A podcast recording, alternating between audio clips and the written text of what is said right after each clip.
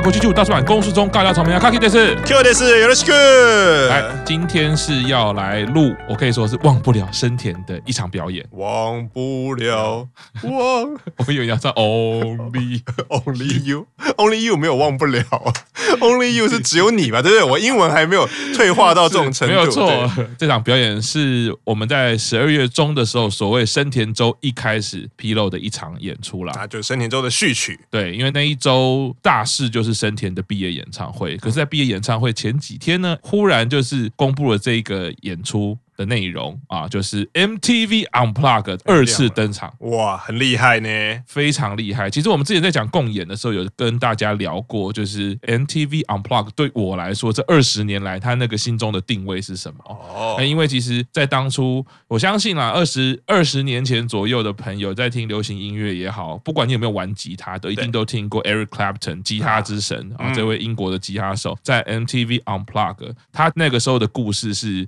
因为他的四。岁的小孩从大楼坠楼，对，然后他就陷入了酗酒啊，然后有物质成瘾的问题，最后终于在鼓励之下、家人陪伴啊，然后治疗之下，终于又复出，算是个小复出啦。嗯，那个表演就是 MTV Unplugged，哦，就是那首歌。第一次在那边表演。是没有错，哦、那首歌的版本其实第一次披露就是《Tears in Heaven》，嗯，反而是在现场版，那个感人的程度，就是我常常会讲说，live 表演是不可取代的。啊、比起录音室版本来说，我常常是更喜欢 live 版本。啊，对，所以从那个时候就奠定了很多我们玩吉他也好，玩音乐也好，对于 MTV Unplugged 这一个品牌或者这一个主题节目来说，那个心中崇高的定位。嗯，所以当看到森田绘里花在 MTV Unplugged 登场的时候，哇，心里是满满的激动。也觉得对，没有问题，一定是可以，然后非常的期待他能什么样的表演。那没想到他第二次出场，不止一次，还两次。对，然后当然在这一次会是乃木坂身份的最后一次了。对，那未来我相信一定还有机会啦，希望还有，一定可以的，我觉得一定可以。所以我们要来好好介绍一下这一场 MTV Unplugged。嗯，虽然他的表演形式可能对于乃木坂的粉丝或者是有在追日本偶像的粉丝来说会稍微不习惯。因为它比较是一个纯音乐表演的形式。Unplugged 的定义，虽然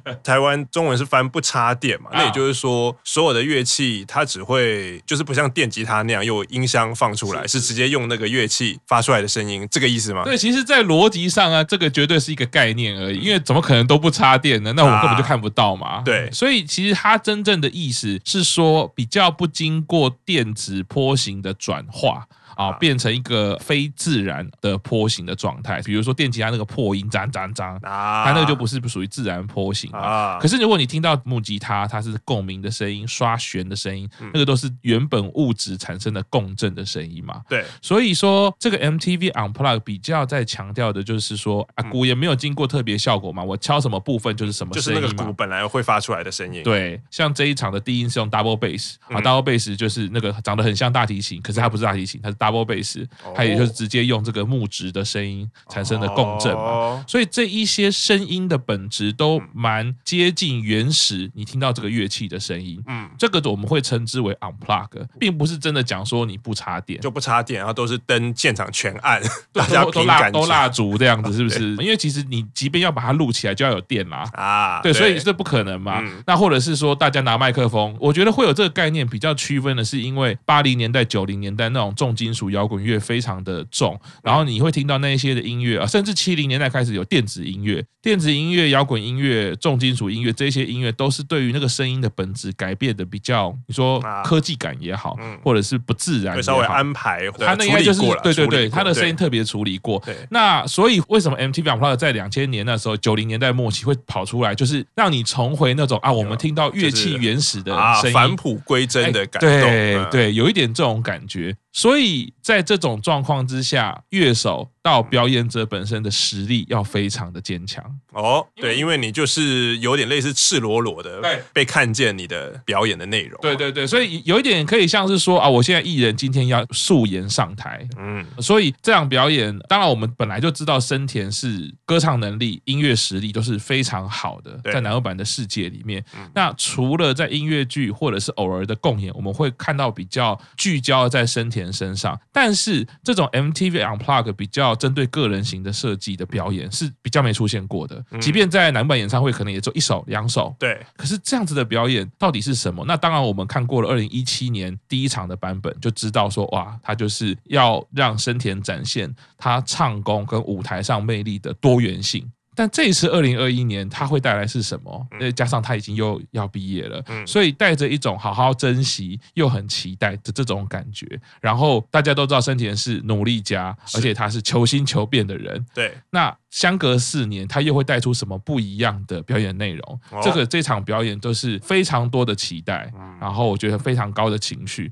一开始跟上次比较不一样的是，上次是针对了圣诞节做主题，啊、所以这个二零一七年的开场序曲是采用比较圣诞夜晚那种温馨的水晶，对水晶音乐的这个开头去做演出。嗯、但这一次展现的是快节奏、啊、有速度感的，嗯、然后非常开心，先以吉他作为主奏啊，打开这个舞台的序曲感，大鼓进来，最后流动的钢琴。后来呢，灯光一亮的时候，就有那种开展感，感觉那个世界观就打开了，嗯，很像是那个 RPG 打一打，有没有？终于走到那个大草原的地方的时候，啊，对，然后你看到一字排开的乐队老师对在后面，然后灯光变成我自己认为啦，就是第几次蓝天的灯光啊，就是对，对。那这边其实要先比较一下一件事情，就是我看了二零一七到二零二一这两个表演呢。我们先不要说生田表演的内容，我们光看这个在硬体上的规格的变化哈。二零一七年其实生田用的麦克风是秀尔贝塔五八，秀尔贝塔五八，对，那这个其实在之前我们大叔版之前还是大叔宅文化的时候录音的时候，其实 Q 赏用的正就是贝塔五八。啊，什么？我曾经跟生田用过一样的麦克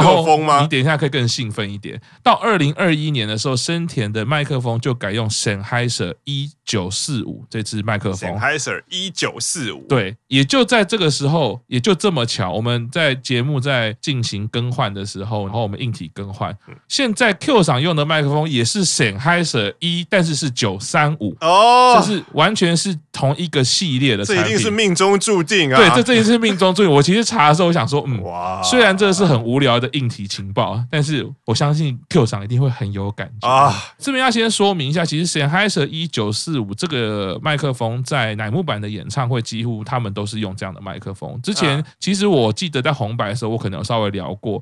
之前看资料的时候，我就会发现他们其实日本演唱其实对于麦克风都有西部的呃研讲究啦。嗯，所以女性的演唱者大部分就会选用 Sennheiser 系列的麦克风。那乃木坂几乎都是用 Sennheiser 一九四五。那为什么一七年到二一年用这两支的麦克风呢？当然我不知道那个制作的概念是怎么想，但我自己在猜想啦。它其实在这两个的频率响应上面呢。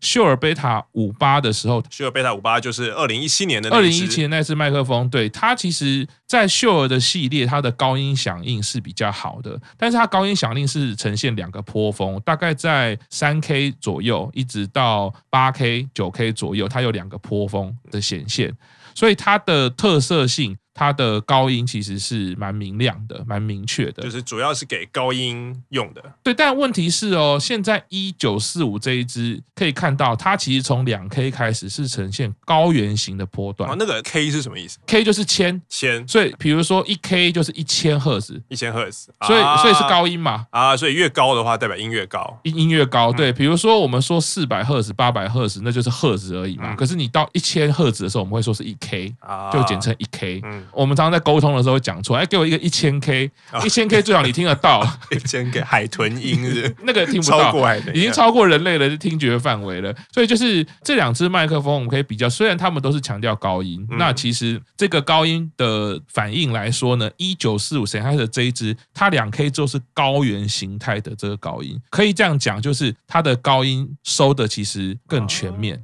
如果比较这两场一七年跟二一年的演出，你一定可以感觉到生田在二一年的时候，它的亮度、它的鼻腔、脑腔的共鸣的声音更明确。然后让你感觉到更有明亮的感觉。我自己在猜想了，为什么要做这样的改变？是因为在乃木坂本来的歌曲当中，因为它是女团偶像系的歌曲嘛，对，它原则上来说，它都是会收比较纯粹女性的声音。那如果了解生田的人就知道，其实生田的声音是比较厚实的，它不只有非常呃明亮的高音。它也有厚实的中低声部，就是她一般唱歌其实就跟般普通女性的程度是不一样。其实你一听就会知道她的声音在哪里，因为当然她的发音方式非常的正确，跟她的唱功非常的好啊，从古典乐的训练。所以你可以说，她的整个呃频率响应是比人家宽，画面是比人家饱满的。我自己在猜想，一七年的时候想要呈现的比较是生田可能。更多厚实的声音，所以他选用这个 Shure，因为 Shure 的麦克风，它的中低音的响应其实本来就是比较有名的。啊。那到了二一年之后，我在猜想，因为他因为音乐剧的训练，他有更多中高音上情绪的表现，不是技巧哦，不是唱得到唱不到，而是他有很多情绪的语气的表现，就等于是另外一个系列的技巧。对，那所以我会觉得选用了一九四五的系列麦克风，在二一年的演出，其实我是比较。喜欢的哦，对我个人觉得，当然包括收音跟后置的混音的层次，我都是比较喜欢的啦。那这个麦克风的比较，刚刚有讲到啦，Q 厂用的是一九三五啊，森田用的是一九四五啊，其实这个系列非常的接近，两个其实的频率响应都非常的像啊，差别只是说森田用的是超新型的收音，Q 厂用的是纯粹新型的收音，而且这个很简单说明一下啦，所谓的超新型就是麦克风它针对的方向会收到声音嘛，嗯，像 Q 赏用的这一支九三五就是这样子，是。但生田用的这一支呢，除了麦克风指的位置以外，麦克风屁股背对的方向，它会收到一点声音哦。所以它是它是收两个方向的啊。所以这个声音通常它的音质来讲，它的立体感其实会比较不一样，然后也会收到一点环境的声音。可是另外一个就是说，它其实的指向性会更好。嗯，也就是说，面对生田这一边的时候，它会更聚焦跟更集中。虽然它会收到屁股的声音，再加上这场表演啊，其实没有观众嘛，嗯，然后你的监听喇叭只要位置摆开，那这样子的声音其实是更有助于减少侧边的干扰，嗯，对，所以我也想到，其实呃，为什么为什么乃木坂后来其实都用这个系列啊，用这种超新型的麦克风，因为超新型的麦克风它可以更聚焦，然后它不需要担心左右两侧的声音。哦、oh, 啊，那像我跟 Q 长在录音的时候，因为我们是面对面，对，所以反而就比较不适合，因为你的屁股这边如果会收到音，就会收到我的声音，对啊，但是不需要，你的麦克风是不需要收到我的声音的。哦，oh. 那我觉得在这个麦克风的选择跟使用上，其实可以看出两场表演不一样，就可以感受到第一个，他声音有什么样的改变。嗯。那刚刚这个快节奏的序曲进入之后呢，带来的第一首歌，其实我还蛮讶异的，竟然是这一首《Gomenne Finger Cross》快节奏动感的歌曲。我自己脑补幻想，就是生田是要用他的威能帮我们的唱片大厂加持啊，啊，加油啊！而且听完，其实我的感觉是，嗯，要不要乃木坂要不要考虑把本来这首歌换成生田独唱的版本？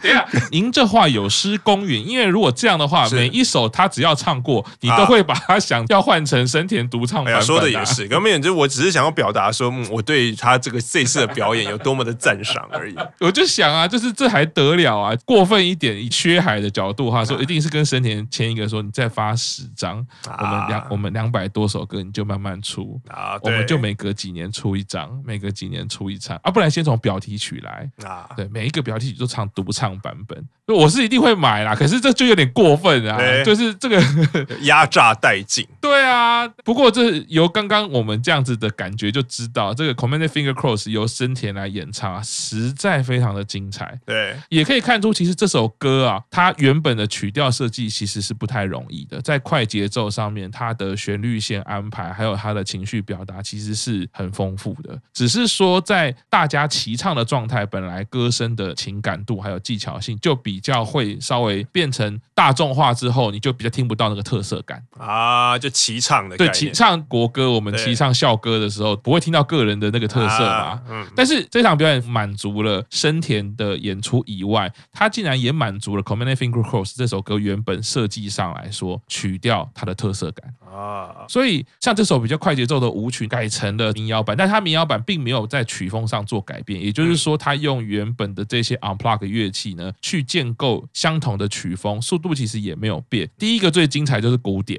因为本来是电子的鼓的那些过门啊乐器啊，但是你现在都没了吧？嗯，所以鼓手就非常辛苦了。哦，你你要填满画面的，就只剩下我的鼓。嗯，哇，那里面的过门就是非常的精彩啊！每次听到过门就是非常的激动。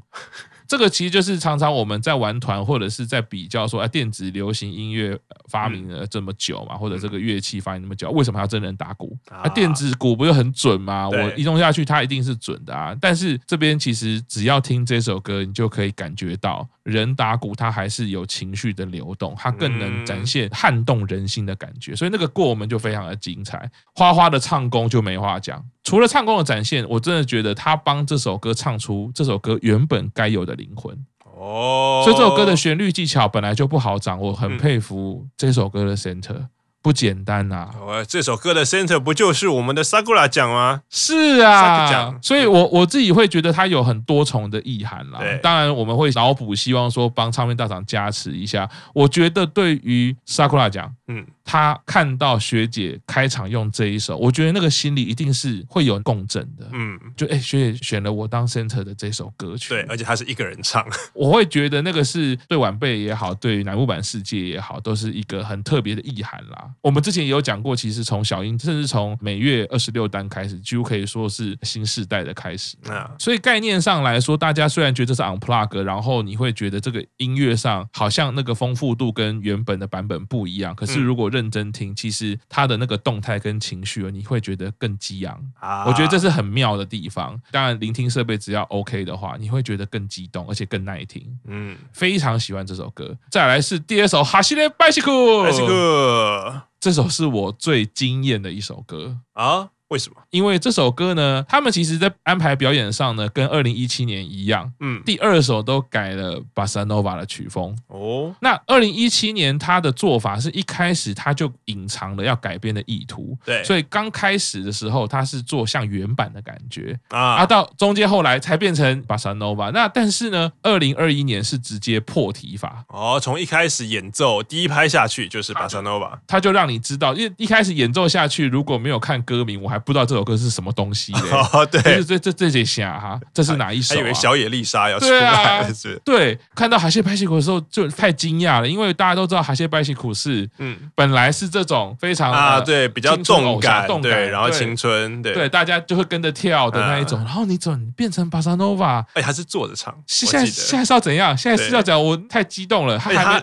对，而有他还有一改的一个地方，就是他没有唱 bicycle，他是唱 bicycle，对，所以这是因为要改成巴。塞诺瓦说要这样唱吗？其实我不知道，我以为这是我单纯想要提出这个疑问，就是哎，大家发现他副歌的时候，哎，哈西勒拜西扣，还是什么？四年来他的英文变好了，别这样，这讲法有点过分，他又不是骂呀。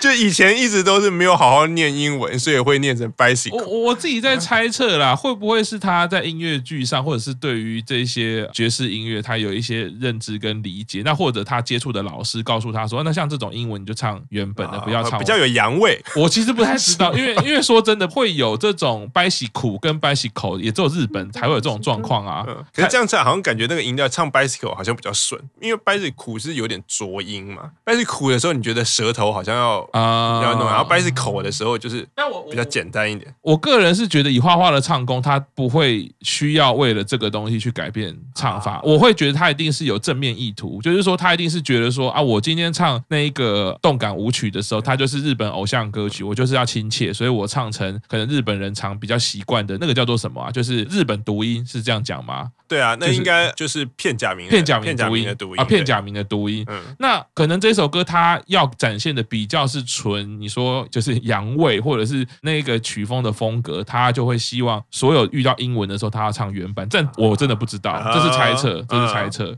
那这个破题法出来之后很期待，然后一唱之后，哇，他真的是每一句都吓到我。因为其实相较二零一七年也好，或者是回顾花花整个歌唱的历程来讲，好说花花的唱功音准没话讲，那他的古典乐的发声啊，或者是技巧运用都没话讲。嗯，知道他很喜欢唱格雷，对，就觉得哎，这个人女孩子蛮妙的，然后她也可以唱出很激动。那那个时候其实你并不会解释成她的唱功是很摇滚。而是说这个女孩很放得开。对，那我觉得这一路走来看得到的就是这女孩呢没有被古典乐限制住，而她这个放得开的个性呢，让她把她的唱功一路一路的拓展到更多不同面向。我觉得这是非常佩服的。为什么这样讲？因为很多古典乐出身的人，容易就是会觉得说，我就是要这样子唱，我就是要这样做。他唱歌就是有一个固定的模式，因为那个古典乐训练是从小到大的，他不一定能改得掉。那证明花花是一个非常开放的人，他的音乐脑袋也好，音乐特质也好，他是 open mind 的。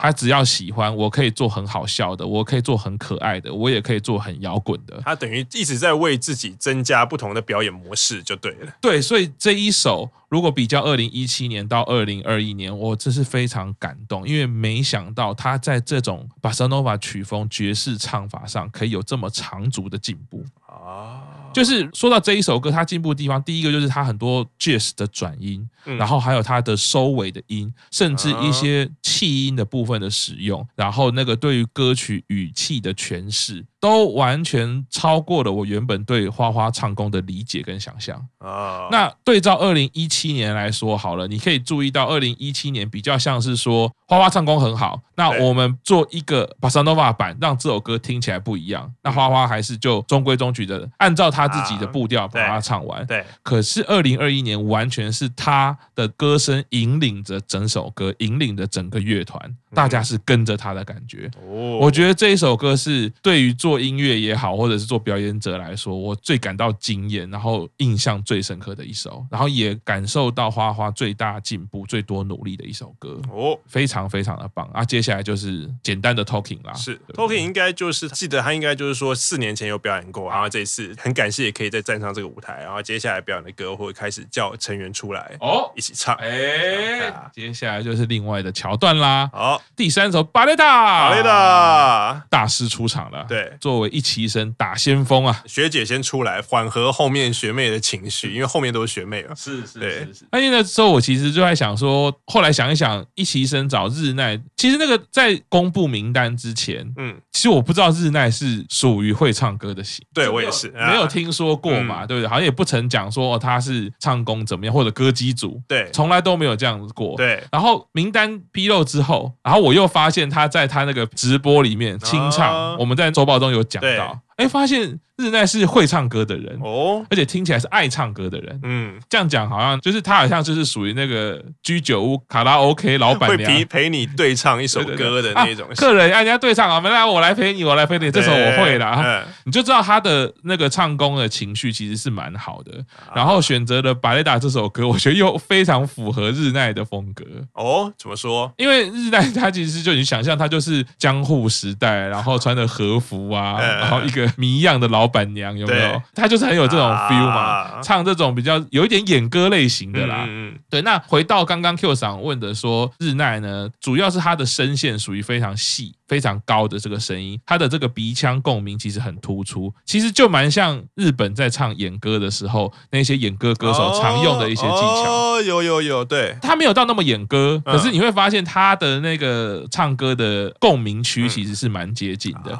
然后再加上他可能就是感情非常丰富的人，所以我觉得他可能随着年纪的增长啦，就是以后表演慢慢开始穿起和服，我觉得适合，然后慢慢走向演歌的路线就。对，虽然他就是有超龄的外表啦，但是我觉得他这样自己讲嘛，爷爷也是开酒吧的，他也常常去跟陪着爷爷喝酒。那他本身也爱喝酒，那我相信他的情感这么样的丰富，他在歌曲的诠释上面呢，那个情感的掌握其实是蛮好的啊。所以这首《巴雷塔》出来的时候唱，我其实还蛮惊艳的。然后日奈真的表现还蛮好的，嗯，生田呢也是非常的知道日奈他就是高音细高嘛，然后日奈的。的声音其实比较有角度的，我觉得是比较有棱有角的啦。生田就是一直走低声部的和音啊，对，去配合日奈，展现出日奈唱歌的特色。因为生田这样选择和音的这个声部的时候，你会更凸显出啊，日奈的那个高音好明亮，那个鼻腔的共鸣很漂亮。嗯。